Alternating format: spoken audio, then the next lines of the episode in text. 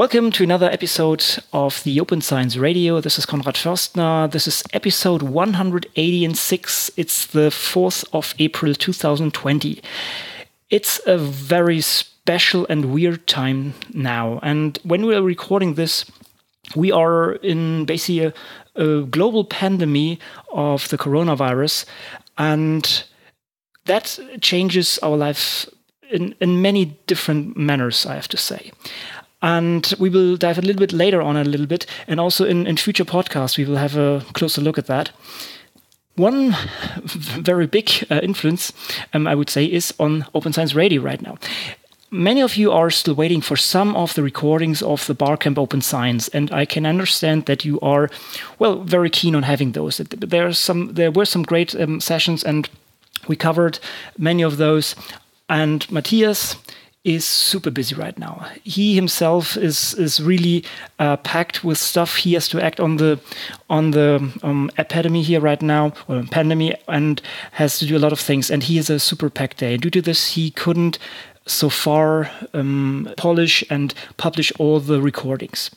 On the other side, you're listening this now here, and this will be even published before everything from the Barcamp Open Science is published because we think this has a little bit more priority right now.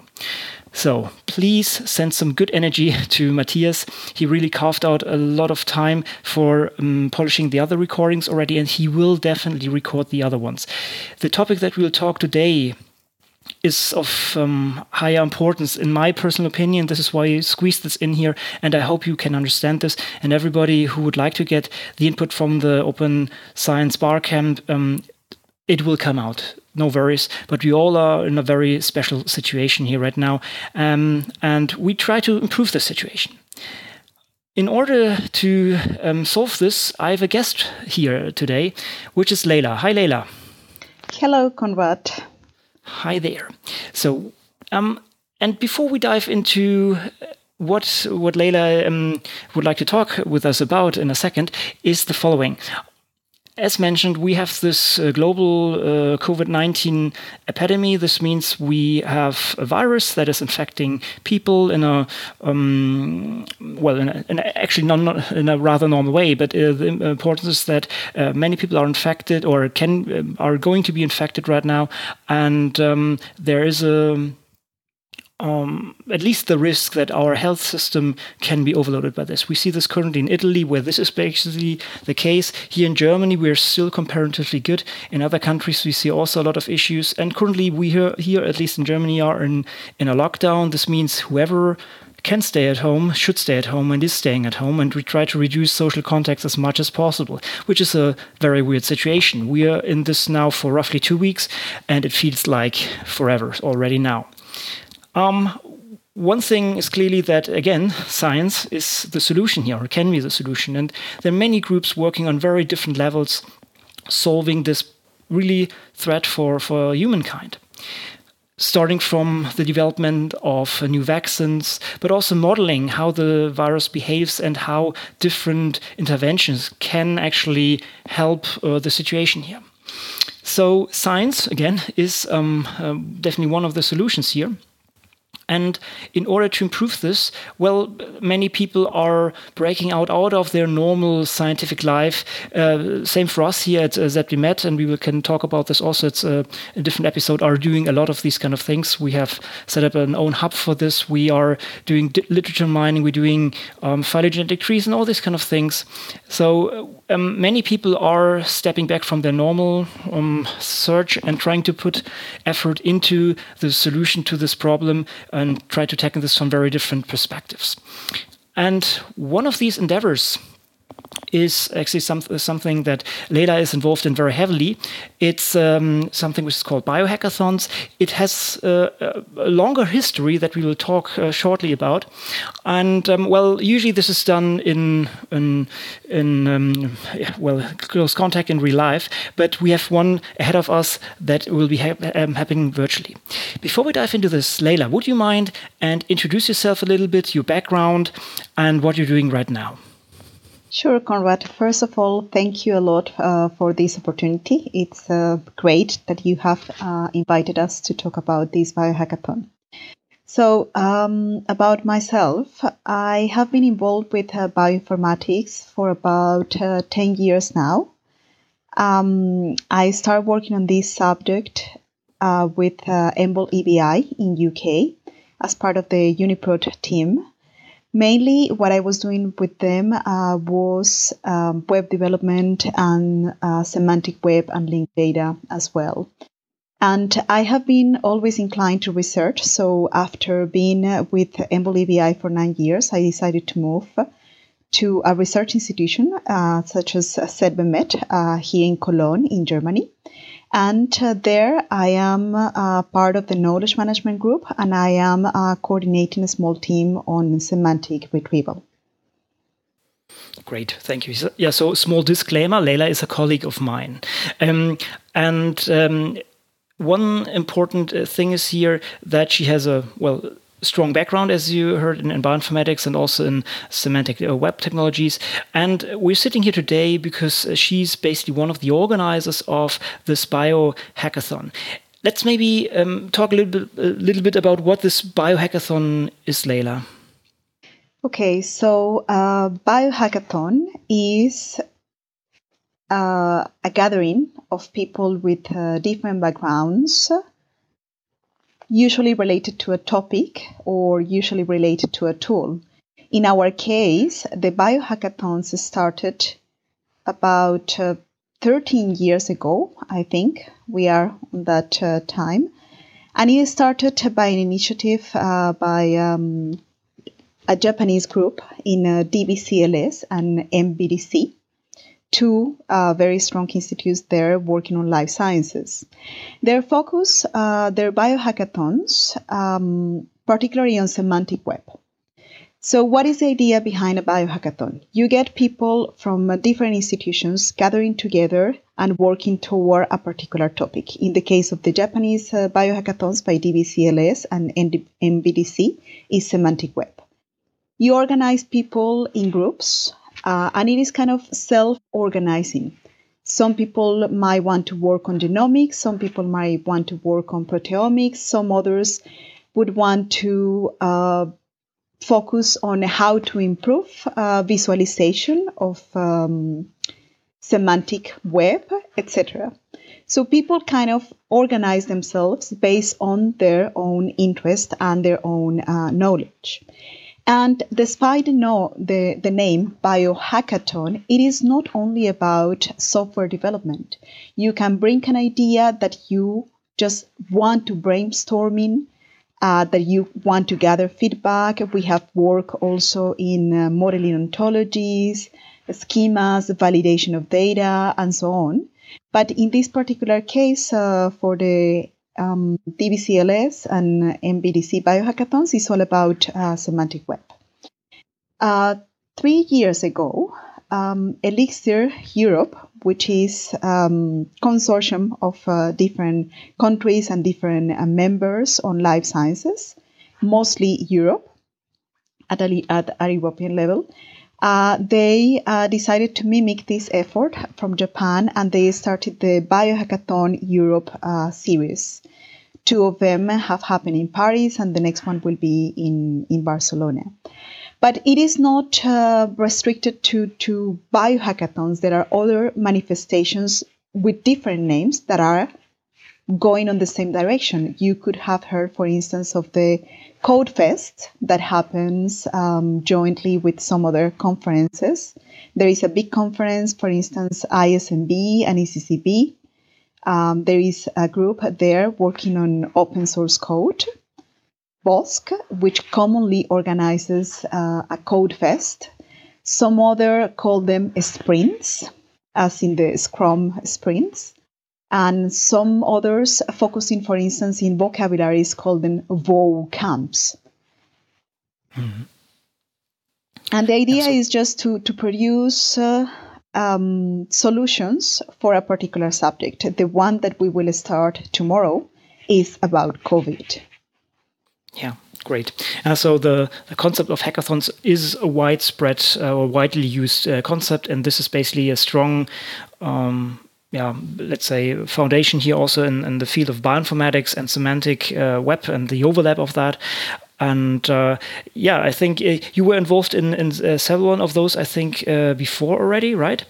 Um, and um, well, due to the fact that uh, COVID is, is now this global threat, some people sat together and said, okay, we need to make now the one for, or yeah, run one for COVID 19.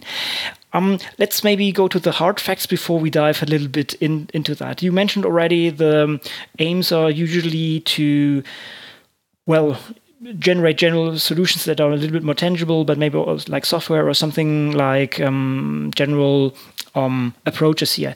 What do you see personally, maybe in uh, as aim of the COVID nineteen biohackathon? Tough question. I think yes, it is. It is a tough question. Um, I think we all want to contribute somehow um, to this uh, crisis to to reach people, to get knowledge, reaching people so they can act, uh, and also create tools and work with data that can work for researchers to go into in-depth analysis to understand better what it is going on, how this could be similar or totally different from other things uh, that we know already. And um, well, someone at some point asked us what are you going to get from this biohackathon that other groups are not doing already? Mm-hmm. With the rapid pace that things are happening right now, it's difficult to know. Mm-hmm. And in any case, we have seen that um, efforts across different countries can also target a little bit in a different way because the way that we approach um, problems, the way that we approach situations can change uh, from culture to culture. And depending on our background, we will need to present things one way or the other. And in this biohackathon, we will have people participating from everywhere, really. We are distributed across 16 time zones right now. So we really hope that we will reach different places all around the world we we will have people working uh, in translation, not translational medicine, as you can imagine, given the topic, mm-hmm. but translation of materials. Because mm. a lot of information is in English, but not everybody speaks English. And with this pandemic, you need to reach everybody.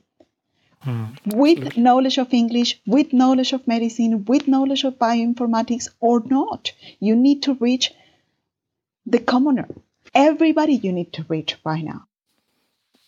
Yeah.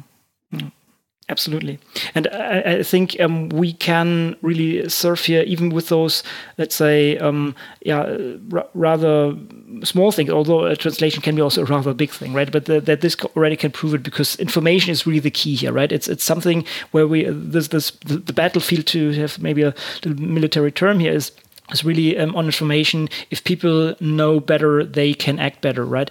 And uh, that is uh, something to improve here. I mean, there are also other initiatives. There was in Germany this uh, Wir versus virus um, thing that was a huge success. I think 40,000 participants. I was also uh, signed up, but I didn't really participate because I was doing something else. And I think this is maybe also the key here, right? Because we are specialists in coming from the semantic web and, and the biology and bioinformatics field. And this is pretty close to actually the, the problem here. So while other things were maybe broader and things like, you know, tracking tools or even 3D printing um, approaches where you can build shields and so on are, are useful. I think we as a bioinformatics community can really contribute here to the core of the problem.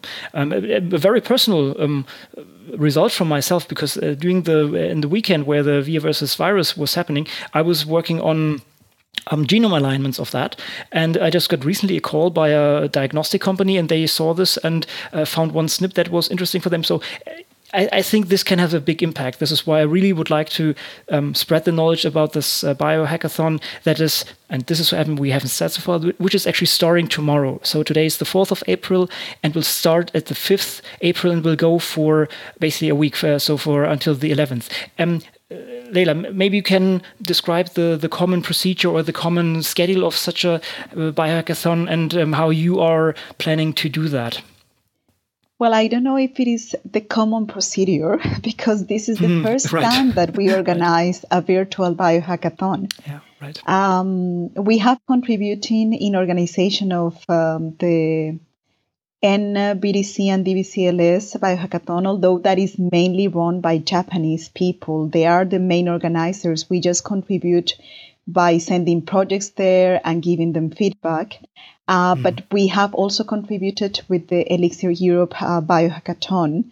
Uh, in fact, we we wrote uh, a paper, a 10 simple rules play, paper on the PLOS computational collection about how to organize and run a biohackathon. But we are learning right now how to organize a virtual one because uh, it, it is different. So what we are doing right now regarding organization, and we are doing this um, with the help of uh, Pjotr Prins in the University of Tennessee in United States. In fact, this is uh, his initiative. And Tazro Ohta in Japan, also with the support of uh, Elixir Europe. We have the support of Slack as well, for instance. Um, they provide us the full version for us to have uh, conversations more easily in this platform. And uh, well, what we what we did is just uh, creating a GitHub project with a wiki where every participant uh, could uh, go there and say like, oh, this is the topic I'm interested one. For instance, gene expression, the translation to other language, as I already mentioned, uh, learning materials, phylogenetics, uh, ontologies, FAIR data, you name it. We have a very good uh, spectrum of uh, topics in there. And um, we also created a Google Groups. Um, it's uh, the virtual COVID 19 biohackathon. If you just search on Google Groups, you will find it. And uh, we sent an email uh, to the regular Japanese biohackathon mailing list, and from that, it all started.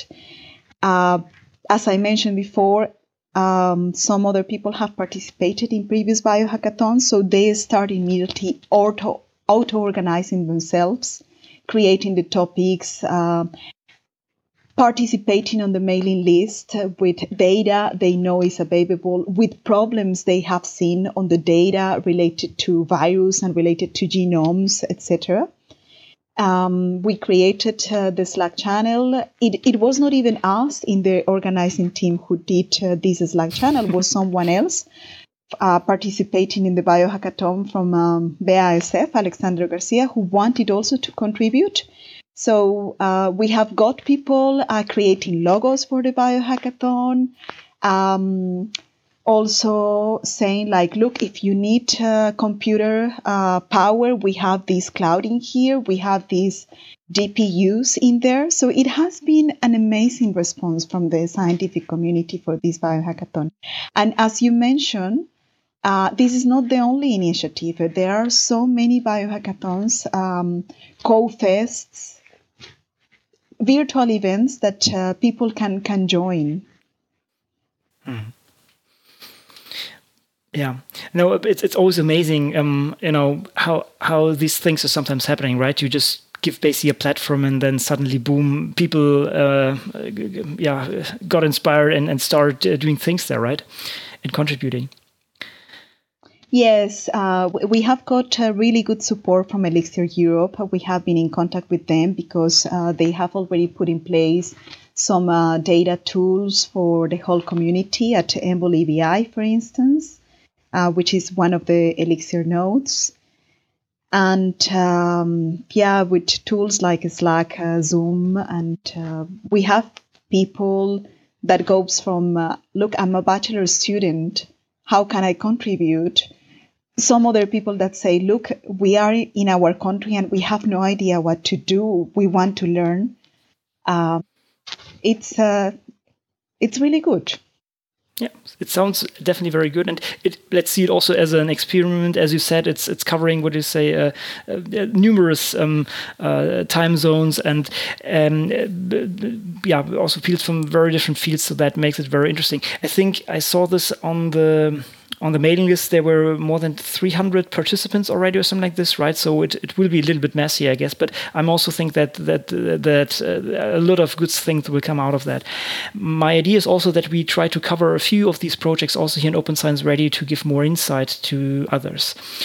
But that said, as far as I can understand, uh-huh, you're still open to more people participating. So maybe you should um, put here the, the, the standard facts in here, so or the the important facts in there. It will start tomorrow. Maybe you can quickly say how this will happen, or what will be the initial point, or how people can now, yeah, help here and and can participate. Well, uh, the initial point of participation will be uh, the Google group, and then joining the Slack. Um, you can find all the information in the GitHub. It's the github.com virtual dash biohackathons slash COVID dash 19 dash BH20. In there, you can find all the information about the Google group, how to contribute, how to join a topic, how to participate, how to join the Slack, and we will start tomorrow with a kickoff meeting via Zoom webinars. We we got an activation for uh, 500 people, um, so I, I mean I hope it will be enough. that is one of our kind of fears right now. Uh, um, so we will start at 2 p.m. Central European Summer Time, so 12 UTC. And we will start with this web uh, with this webinar where uh, the different topics will present their aims.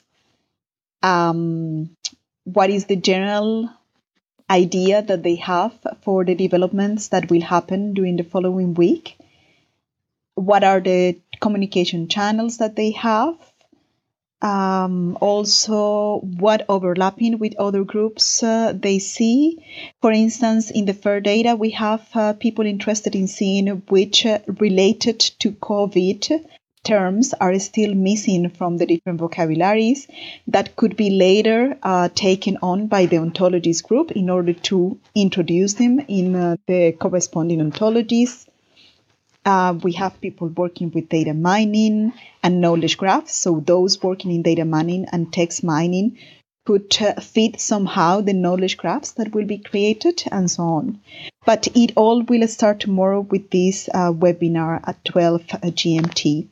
And um, we will not make the webinar kind of open to everybody. We would want to do so, but we are aware as well of uh, some things that have happened with virtual meetings when you leave them totally open with no registration and so on.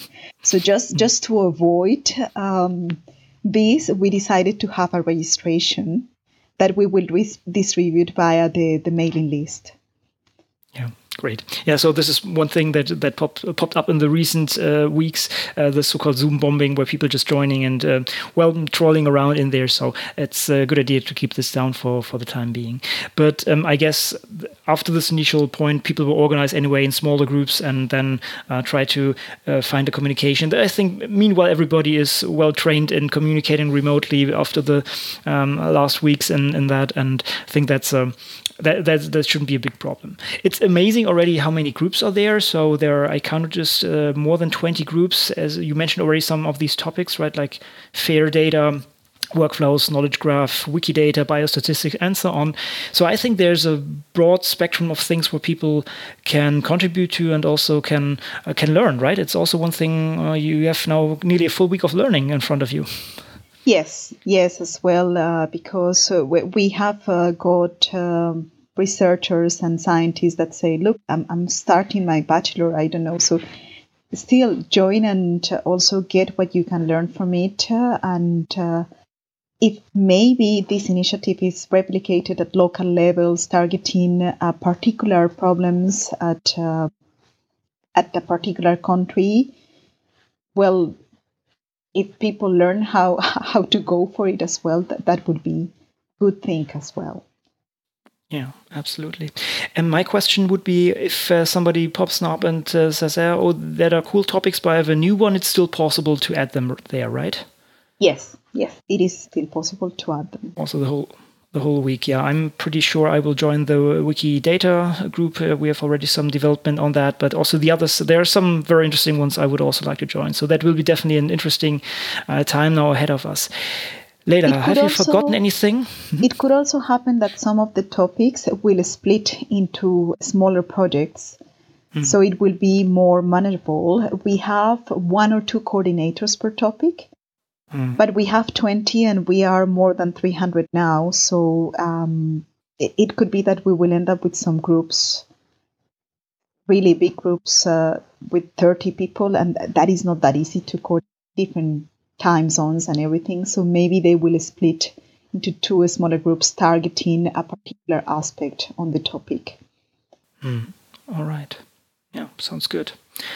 Leila, have we forgotten anything that people need to know in order to participate or to spread the word here a little bit?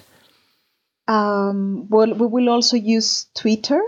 Uh, so the, um, the hashtag that we are using is hashtag COVID underscore 19 underscore BH20 if people want to follow us in Twitter and see what's going on in the biohackathon. We will also uh, have um, published results about what happened during the biohackathon.